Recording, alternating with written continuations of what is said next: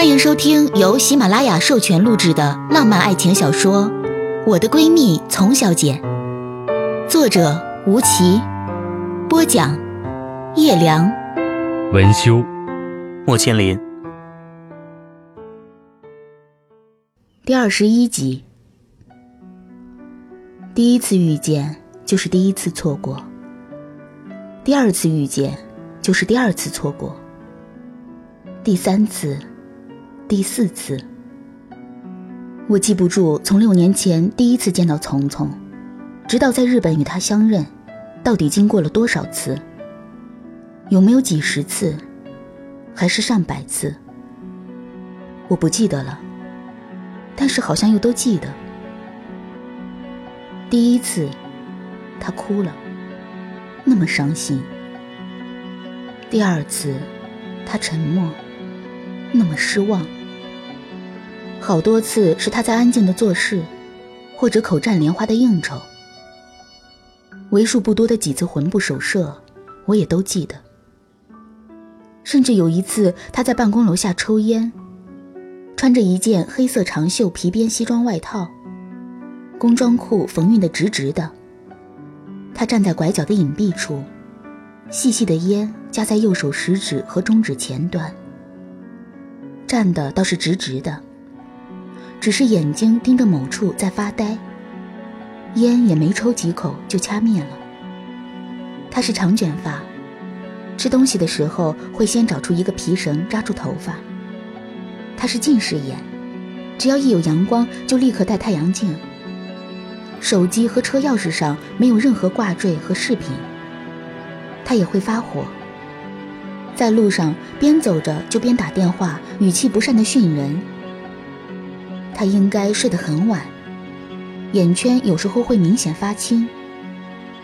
我也查过他开着的几辆车的车牌，只有一辆是从宋脸手里转过户的，想必是她的男朋友吧。可自从我重新遇到他之后，却很少见到他与那个男人约会。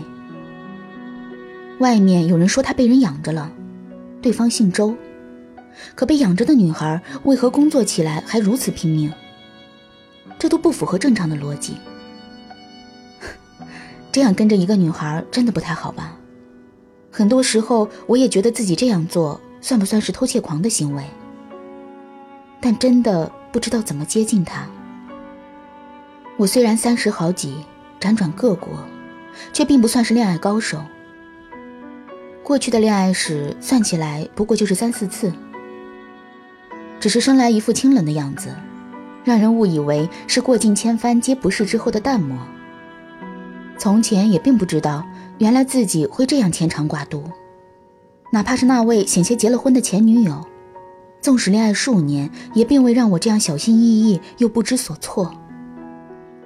这种感觉实在是陌生又可怕。我甚至有些退缩。怎么会这样？他总是在变化。一段时间不见，就明显感知到他情绪的变化，从悲伤到低沉，再到平静，再到豁达。我根本不知发生了什么，让这个女人如此惊人的蜕变。如果可以有电影《芳芳》里那样的机会，大概我也会安装一面透视镜子在她的家里，住在她隔壁，好好认识一下这位奇怪又可爱的女人。我窥视了他这么多，可是他不认得我。是什么让我突然决定要与他真正认识一下呢？大约是他空掉的左手无名指，也可能是他整个人的状态是那样自在坦然。也许是他那天穿了我最喜欢的一条裙子，并且舞了一曲我最喜欢的歌。这首曲子翻译成中文，恰恰是只差一步。我与他只差一步，于是我就迈出了那一步，走向他的最重要的一步。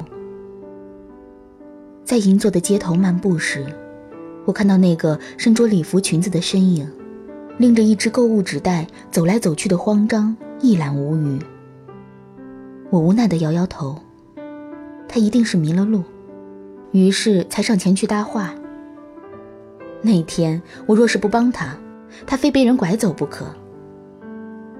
他那样孩子气，见四下无人，便脱了鞋在草坪边赏花。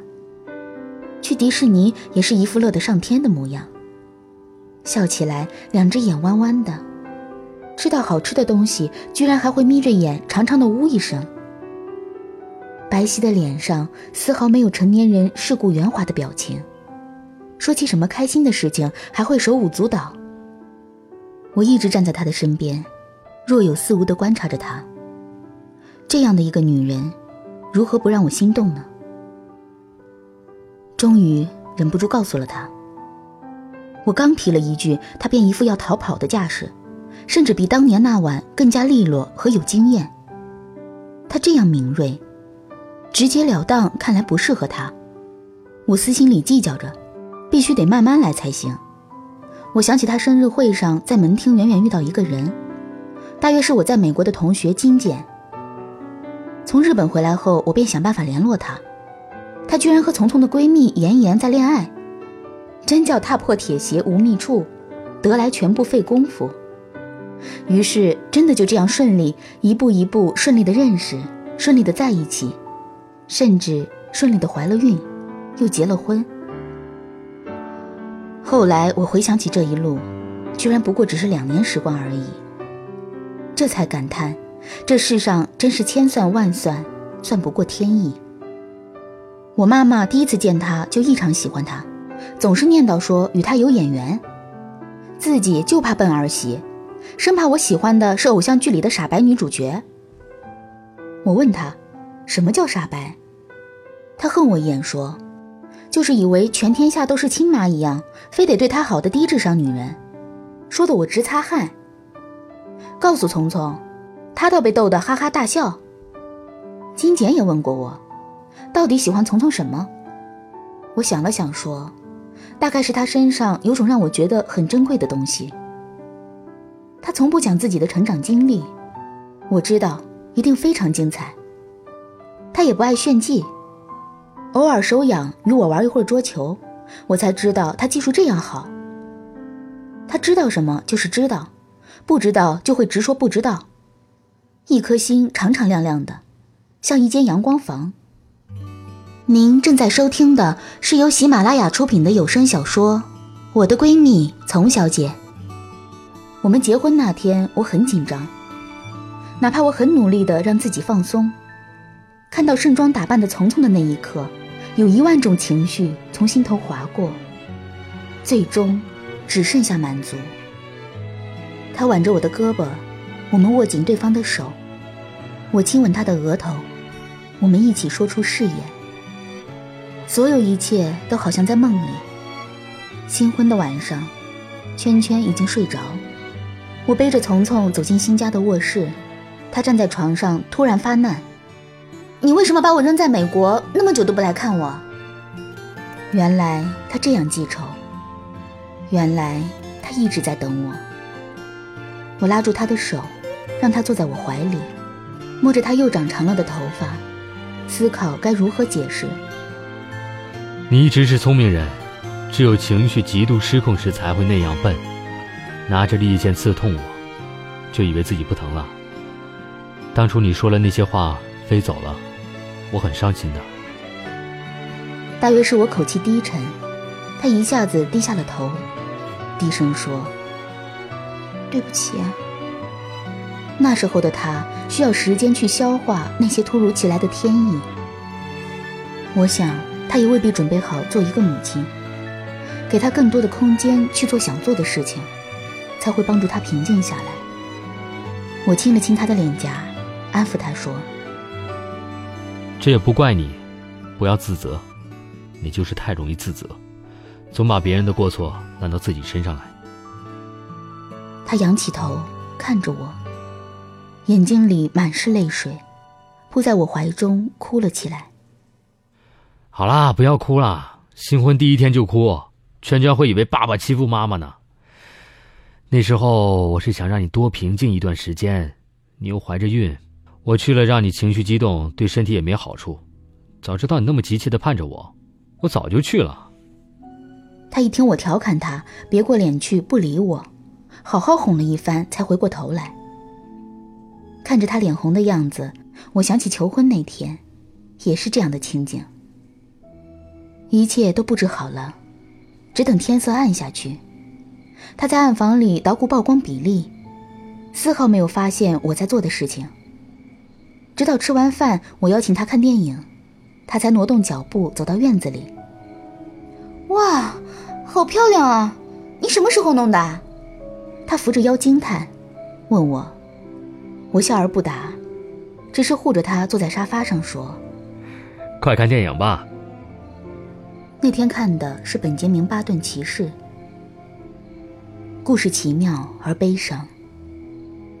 本杰明在明信片上对女儿写了一段话：“一件事，无论太晚，或者对于我来说太早，都不会阻拦你成为你想成为的那个人。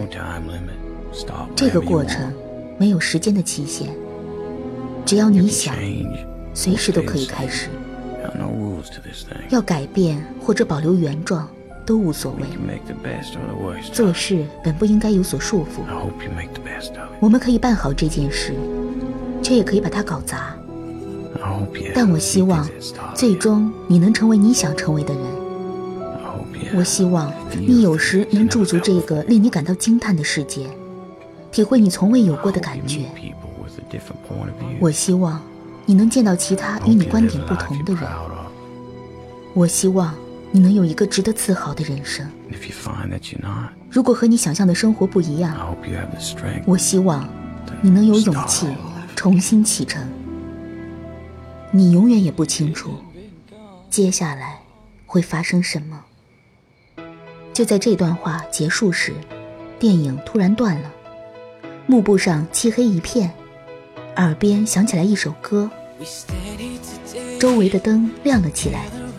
幕布上出现的是丛小姐的照片，可她表情迷茫，明显都不记得这张照片是什么时候拍的。照片一张一张翻过，她的笑，她的安静，她的睡颜，她的背影，她在海边张开的双臂，那么多的她。都是我偷偷拍下来的。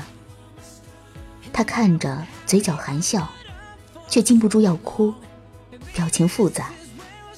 瞄了我一眼，也不敢真的转过来看我。我单膝跪地，将他的沙发转过来面对着我。我拿出戒指，这是一颗心形的黄钻，是我在非洲时从一位收藏家手中购得的。当初我是单身。买它的时候是裸钻，心中想的就是当遇到让我魂牵梦绕的女人时，就送给她。我终于有机会，可以用这一只戒指替换掉那一只了，心里居然有些得逞的得意。他捂着嘴巴，看着戒指，又看看我，问我说：“你想好了，不后悔？”我点点头，握住他的手。他的手指已经有些浮肿。我看着素颜的他，没有高跟鞋，没有精美的衣饰，就是这个我面前的女人，就是她。聪聪，我爱你的时间，要比你想象中还久一点。我今年三十四岁，是你让我重新明白了爱的意义。爱是力量，爱是勇敢，爱是盔甲。爱是软肋，我爱你，会一生一世保护你，尊重你，支持你。还有我们的宝贝。他含着泪也点了点头。我知道的，我都知道的。我拥住他，也有泪落下。我终于等到他了。相拥半晌，他挣脱我。问道：“ 怎么还不给我戴戒指？”亲爱的听众朋友，由吴奇著作、叶良、文修、莫千林播讲的有声小说《我的闺蜜丛小姐》，到今天就全部播讲完了。感谢您的收听，再会。